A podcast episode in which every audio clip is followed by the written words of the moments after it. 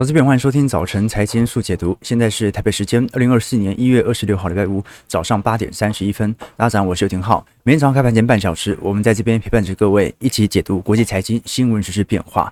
哇，这个嘴角下不来啊！美国股市天天在创下历史新高。昨天道琼工业指数又收涨了两百四十点，标普百指数。收涨零点五 percent，但是已经创下了四千八百九十四点，连续第四次在今年创下历史新高了。以科技股为主的纳斯达克指数哦，虽然上涨幅度只有零点二 percent，但是如果是追踪 QQQ 的纳指一百，也持续在突破新高当中。现在如果是以标普百指数四千八百九十四点来看哦，大概率已经突破了。八成啊，这些投行在年底的目标价了，整条上行趋势线也走得蛮漂亮的。不过呢，啊，这一轮的上行从十一月涨上来哦，即便回调，好像碰到月线就开始重新上弯了啊。所以 老实说，乖离拉的是真的有一点高，那就提醒投资朋友做一些参考了。我们早就已经针对整个景气周期来做一个中长期的判断，那短期尺度的判断，它肯定是乖离过高，那肯定会有再度拉回的时候，不管它是不是牛市，都会有乖离上下移动的时机，台北股市也是一样。台北股市虽然没有突破历史新高了，但是也重新站回万八了。昨天大涨了一百二十六点，站上一万八千零二点，成交量是两千九百三十五亿啊，感觉不是特别大了，好，但还可以尚可接受哦。所以我们过去一直跟投资朋友讲的，我们说年前会上万八，年前会上万八。其实我讲的不是二零二四年前，我讲的是农农历年前啊，所以也算是。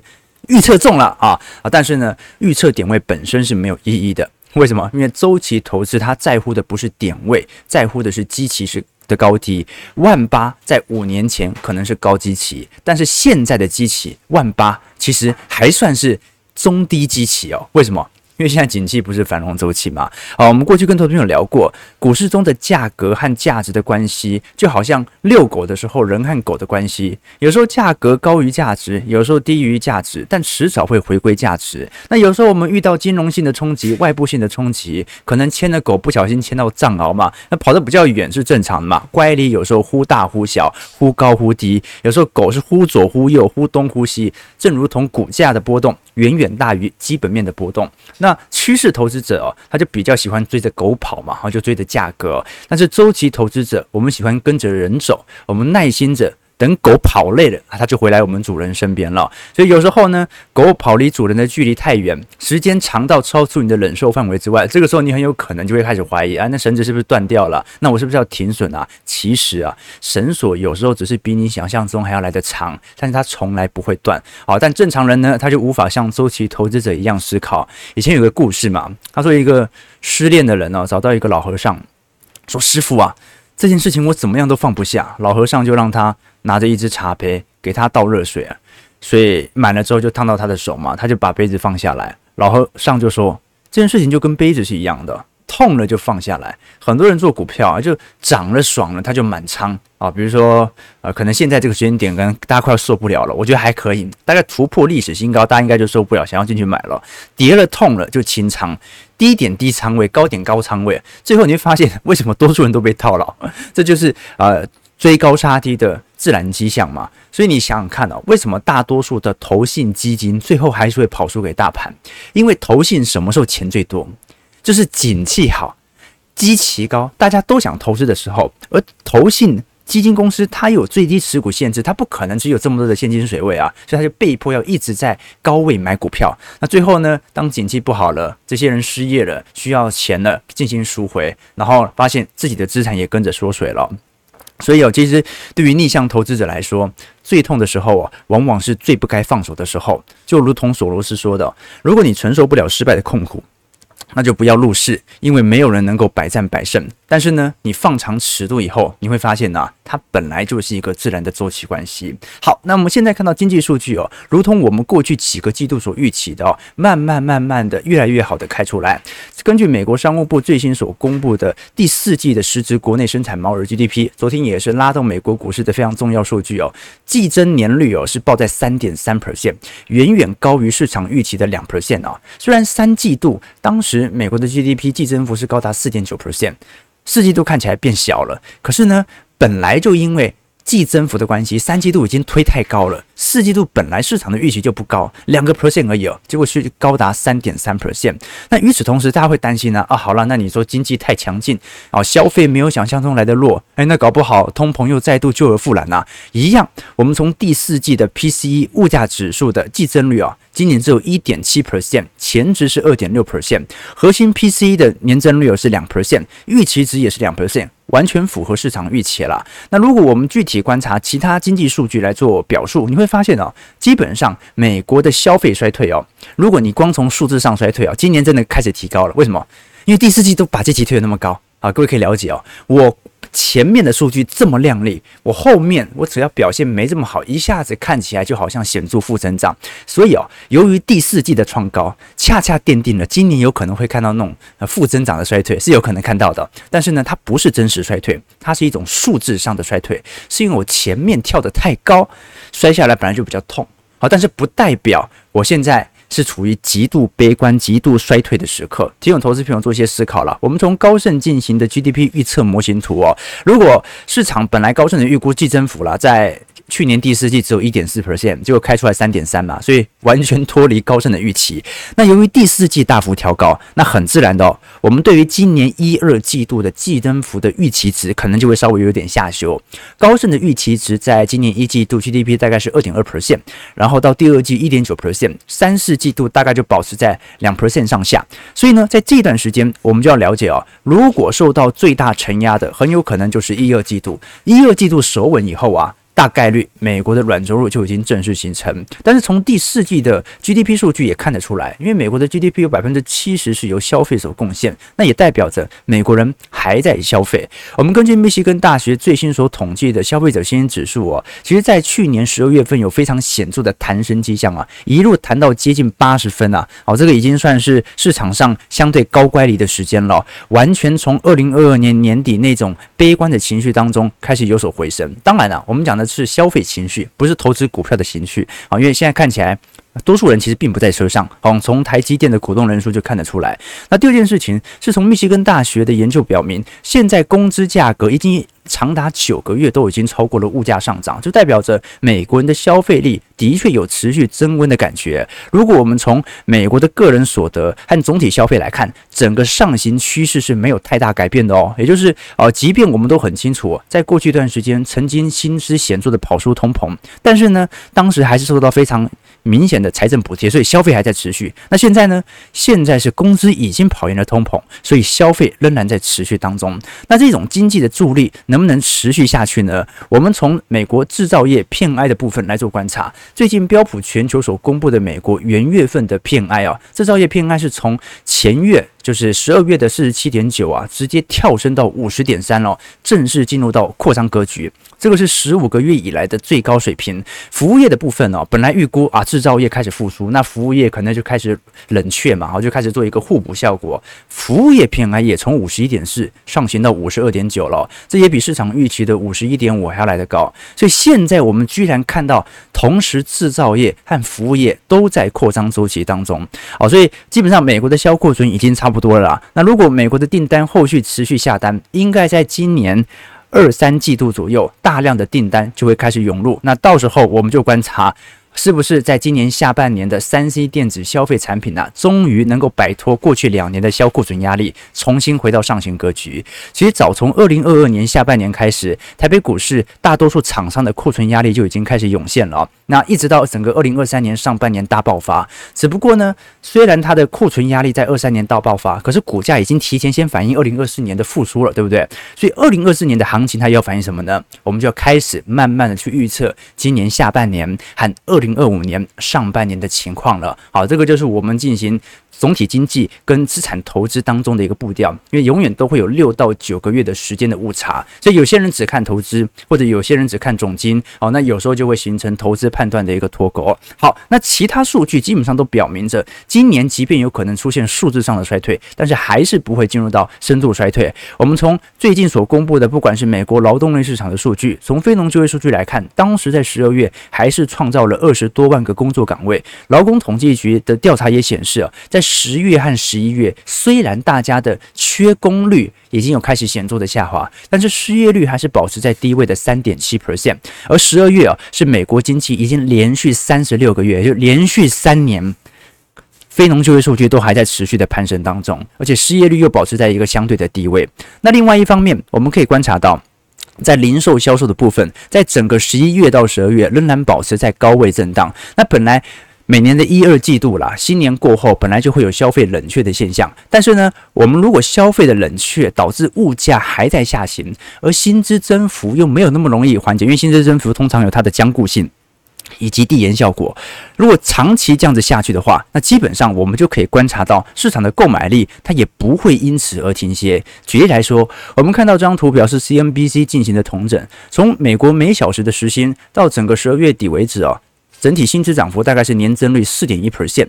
那如果你观察美国的物价指数，大概在保持三点一 percent 左右，也就是中间有一个 percent 的 gap，薪资是跑赢通膨一个 percent 的，跟台湾市场不一样。哦，那它已经连续九个月都是保持正成长。哦，那基本上足以说明啊，只要保持在这种状态越久，市场的消费就越显著。我们从感恩节假期来观察美国的消费记录啊，在整个十一月到十二月，美国各机场的运输安全管理局啊，总共针对一点五亿乘客。进行了筛查，哦，这个是过去几年来最为亮丽的表现。你来跟拿来跟中国市场来做对照，你就会发现那个差别在哪里了。这个美国的旅游的消费的确是越来越好，那同时间。针对这各种娱乐性的消费也在快速提升当中。你像是美国人花在娱乐身上，在整个二零二三年当中哦，你像是芭比或者奥本海默或者泰勒斯的时代巡回演唱会等热门影片呢，都从美国的票房从当时的新冠疫情的低点呐开始有显著回升，现在已经完全突破了当时二零二零二零一九年以前的一个高点了。所以就提供给投资朋友做一些参考和留意啊。那其他市场哦，比如说像房市啦，或者像是债市的部分啊，在后续我们会来做一些。分析，但从这些数据大概都都可以表明哦，就是没你想象中来的差。好，那有些人还不相信。好，我猜了，大概台北股市涨破万八，他他才会意识到，哎，好像好像正在复苏，哎，好，然后这个时候他就要考虑要不要进场了。啊，那现在呢，多数的反应是经济其实很差，哎，我时不时还在脸书上看到很多裁员的讯息啊，殊不知那个裁员，大家有没有看到那很多新闻啊？那个裁员的母公司是中国厂商，哎。又不是美国或者台湾厂商啊，但那不重要啊，没关系啊。那个越多这种言论，越有利于行情的推升。那我们回过头来看台湾，台湾也是一样的啊。我们根据新展最新针对台湾今年的经济成长率的预估值，他认为台湾今年的经济成长啊，就基本是不着陆了啦，然后 连下行的空间都没有了啊。基本上台湾全年的经济成长率，新展是预估在三点五 percent。如果跟其他研究机构来进行对比，你会发现呢，它已经算是蛮乐。观的预期了，国内机构的部分呢，央行的预估才三点一二 percent，台大国泰的部分预估是二点八 percent，其他台众院。主计处、台经院大概都是三个 percent 到三点一 percent，没有人预估到三点五 percent 这么亮丽的啊！而且国外机构哦，你像是其他当当时的高盛啊、花旗、摩根士丹利、美银的部分呢、啊，在去年年底的预测值，大部分大概率也就三点二 percent 到三点三，所以新展是在所有投行当中给予最高评价对于台北股市的、哦。那新展的态度其实很简单啦啊，他认为目前台湾经济本身销库存的速度非常之快速哦。那在二零二二年当时。年底之后啊，台湾曾经因为库存压力啊啊，PMI 是所有东亚市场当中表现来的最差的，但是它也恰恰反映着在半导体带货潮当中，台湾的领头羊角色啊，因为它永远都是出最多货的那个嘛。好，那现在呢，新展是以不确定性中的机遇来形容二零二四年的台湾经济前景哦。它预测台湾 GDP 第一显著反弹，第二下半年哦，因为今年下半年应该讲，二零二三年下半年经济就开始复苏了嘛，对不对？所以下半年，今年下半年相对于去年下半年，就可能有估值的调低。但是呢，台湾经济成长哦，已经相对于过去几年更加均衡。以前台湾的 GDP 大概有接近七成都出口，美国是七成消费嘛，台湾是七成出口哦。现在已经慢慢淡化到六成到五成了。这主要就来自于在疫情后的报复性消费哦。台湾在这几年的消费力道是有非常显著的拉抬效果。我们根据主计处所针对台湾 GDP 的预测值哦，去年第四季很快就要公布了，预估年增长率是五点一四 percent，今年一季度回来到五点六 percent，二季度四点二五，三季度二点四，第四季度会表现最最疲惫，为什么？因为它用年增率来看嘛，就今年拿来跟去年的五点四来做对比，当然会下行。所以，我们基本上哦，要判断台湾的经济成长率啊有没有可能重新进入到下行周期啊，那是看二零二五年，今年是一定不衰退的，那就看一下二零二五年有没有可能再度回到上行格局啊。事实上，我们把整个二零二三年的整体台湾市场的。各项部门来做观察，出口衰退幅度是很大的哦。本来预估只会衰退一点三 percent，结果衰退了二点六 percent，几乎翻了一倍啊。民间投资预估衰退一点四 percent，结果最终到十二月份已经衰退了二点三四 percent 啊。所以呢，去年 GDP 的下修。主要来自于出口的大奖和民间投资的收敛哦，但是你看民间消费的部分哦，反而在不断的调升预期当中啊，这说明去年的消费真的很强。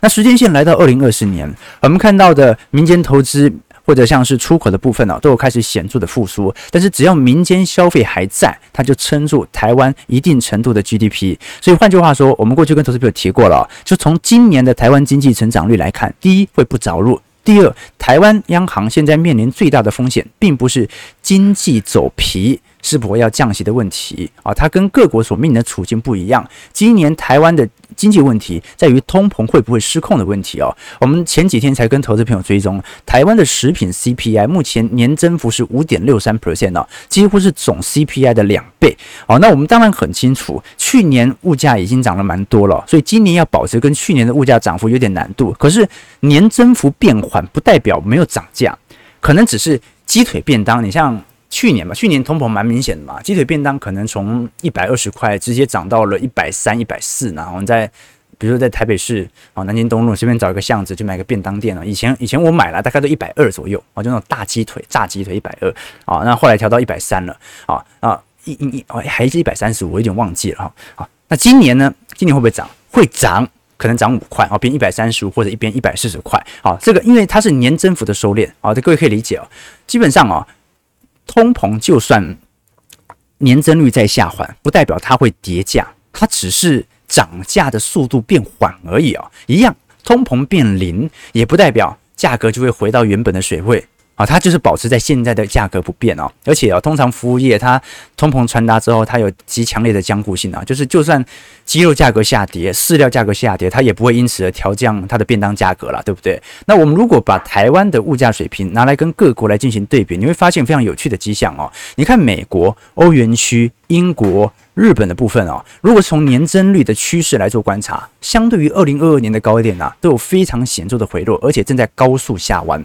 但是你看台湾的部分哦，你看一下蓝色线哦，年增率的总 CPI 是真的有蛮明显跳升的味道。南韩也是哦哦，所以你可以了解到说，南韩和台湾哦，在今年所面临的处境哦，由于半导体带货潮啊，经济成长不是太大的问题哦。现在真正的问题是你不知道通膨什么时候回会回来。那经济成长好，那当然我们乐见。可是呢，对于服务业劳工阶级来看，啊，换句话说，并非持有资产的这些民众，哦，那他会受到蛮明显的购买力侵蚀哦。哦，台湾要了解哦，台湾目前实质薪资还是翻负哦，跟美国不一样，美国是连续九个月翻正了。所以我们过去跟投资朋友提过，我们现在可以根据很多讯息来做判断，但最终你会发现呢，从这些宏观的讯息，你大概就已经了解整个市场上在今年整体的概况为何了。就你发现这几个月啊。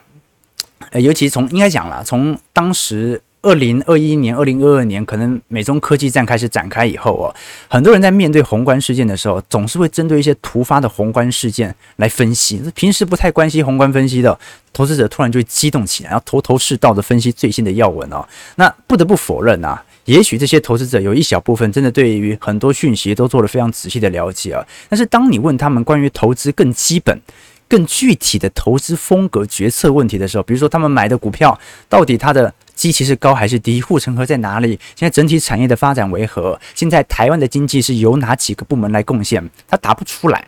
好，所以呢，这些投资者我们基本上会把它称为起哄的投资者，而不是思考的投资者。为什么？因为他们并没有独立材料收集或者思维分析的能力，而是在新闻的刺激底下。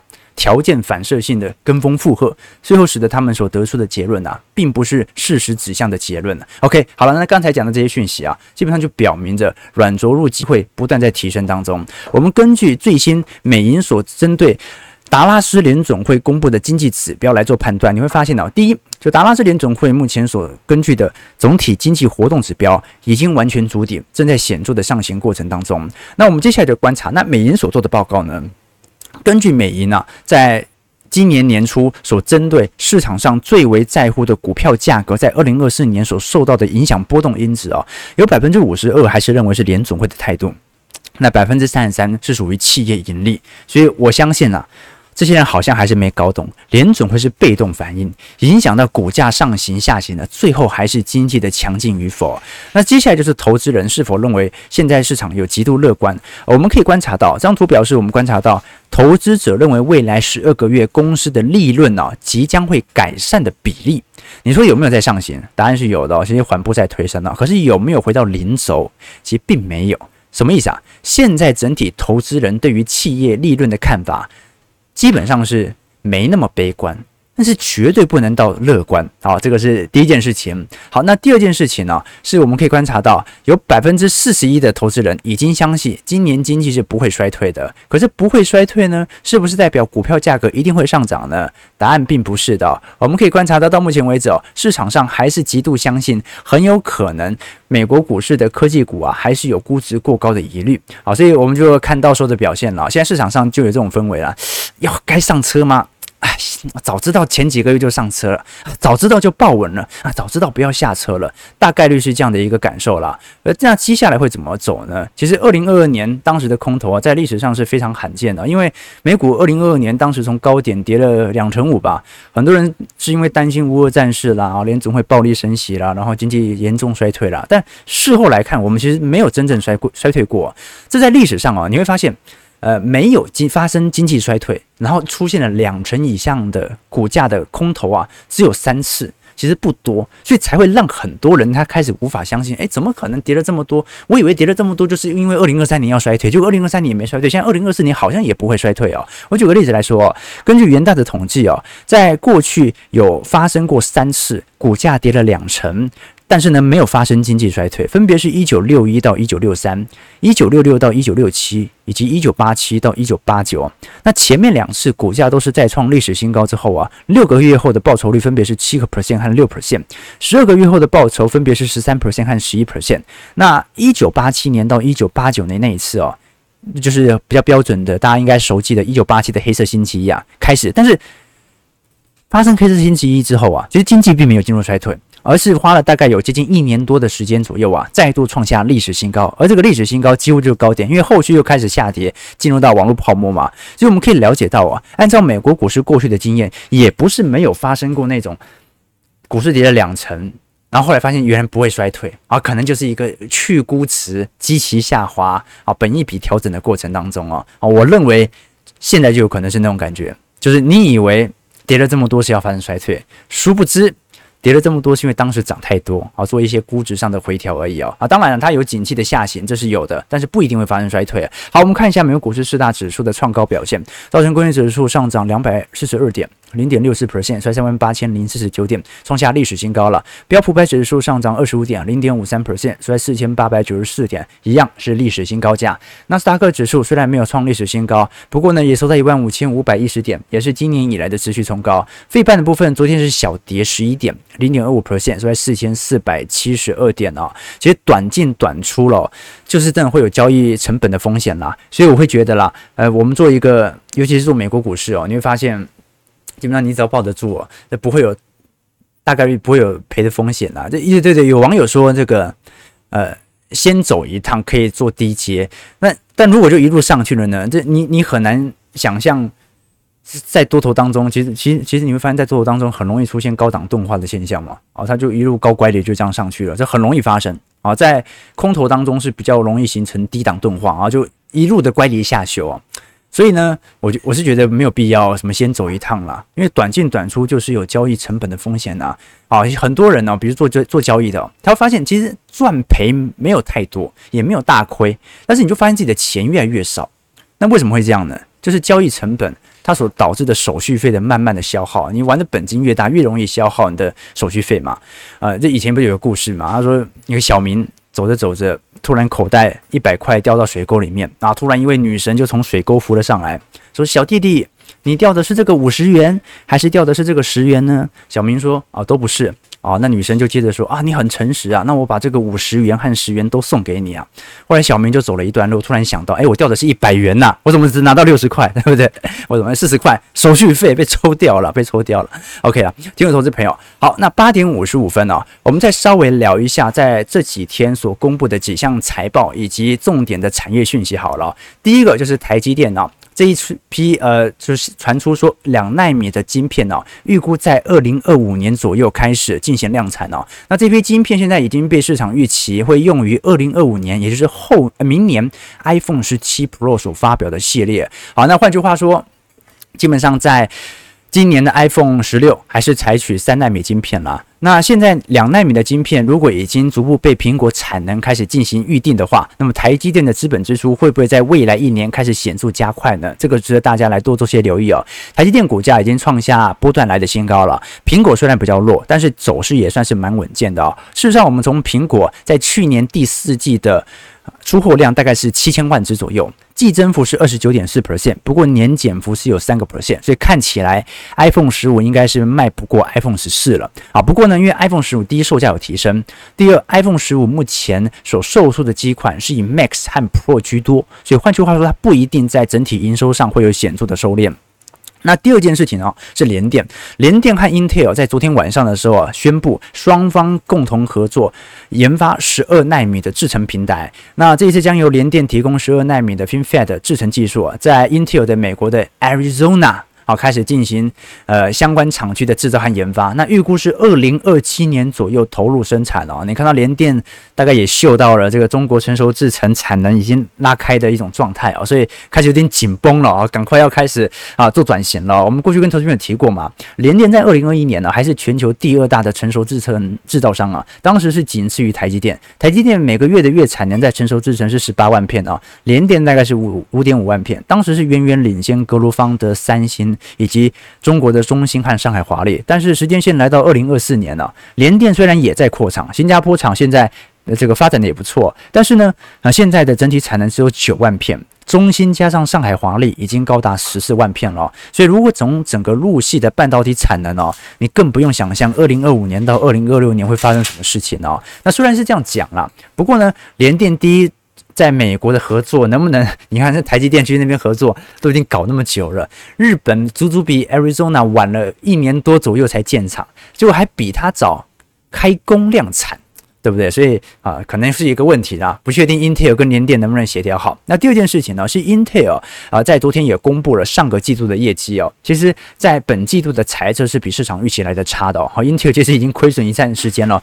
股价是跌了很久之后，这段时间不断的做反弹。那从实体营收来做观察，二零二四年 Q1 财测营收是一百二十二到一百三十二亿美元哦，啊，比市场原本预期的一百四十一亿美元还要低蛮多的哦。调整后的 EPS 啊是十三美分，啊，市场预期是三十三美分啊，所以的确哦，英特尔股价有非常显著在盘后显著的下压。可是呢，跟台积电相关的供应链就不一样了。你看，像是艾森摩尔在欧股的部分哦，这是大涨了，在盘后大涨了七个 percent 到八个。Percent 左右，第四季度的艾斯摩尔的净销售额是七十二亿欧元，毛利率是五十一点四 percent 啊。那其中订单有显著的增长，大概有百分之六十都来自于台积电的 EUV 设备，好，这就是五十六亿欧元哦。好，那我们要观察一下接下来啊，艾斯摩尔跟台积电的合作模式哦，能不能确定台积电在未来一段时间持续保持领先？因为从我们具体营收层面来做观察，哦，这个。跳升幅度很大哦，你看艾斯摩尔从二零二三年开始哦，当时台积电削减资本支出以后哦，哦，它的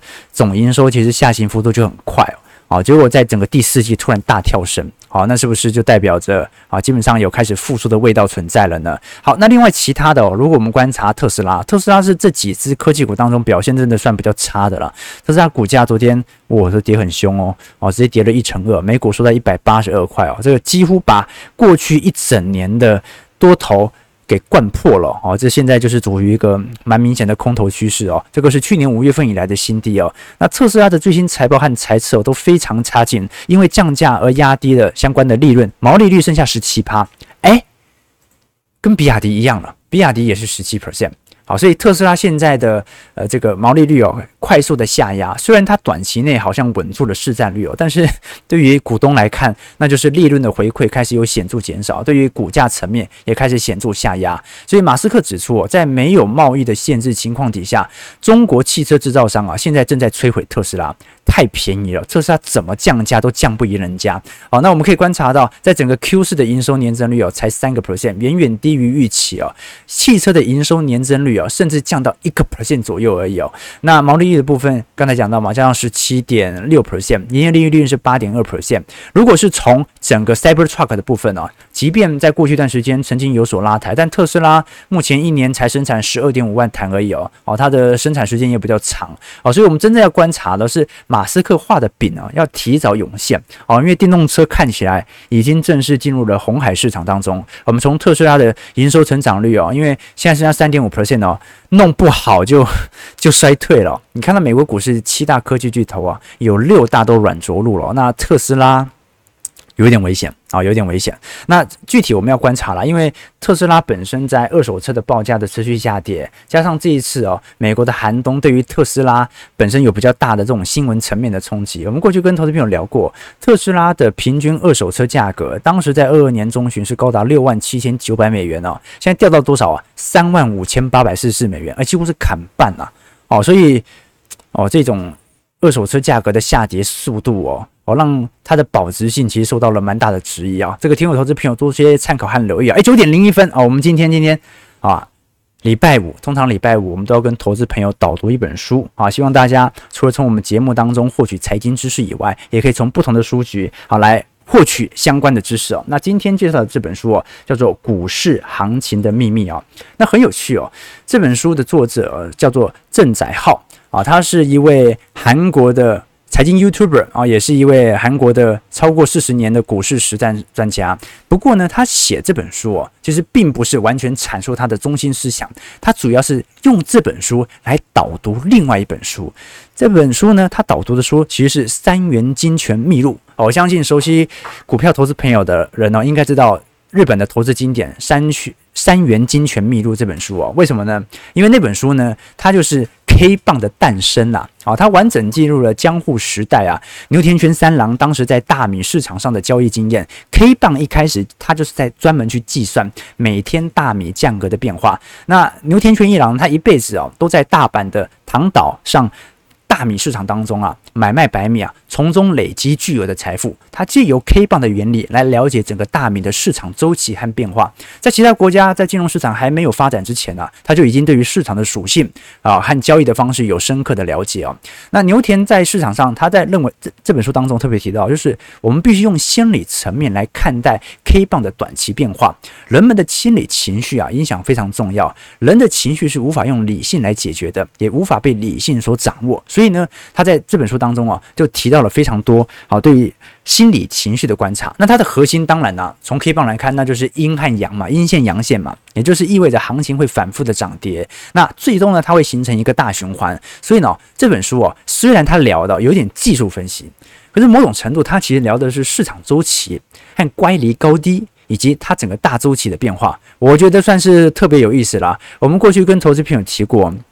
虽然我本身是不做交易了，现在啊，就基本上就资产配置做投资哦。可是你会发现，从交易和周期当中哦，都呃周期投资当中啊，它基本上还是有某些相似之处。这个相似之处哦，它就是在掌握市场周期啊。吕杰老师讲的嘛，过去发生的事情啊，现在一定还会再发生，未来发生的事情。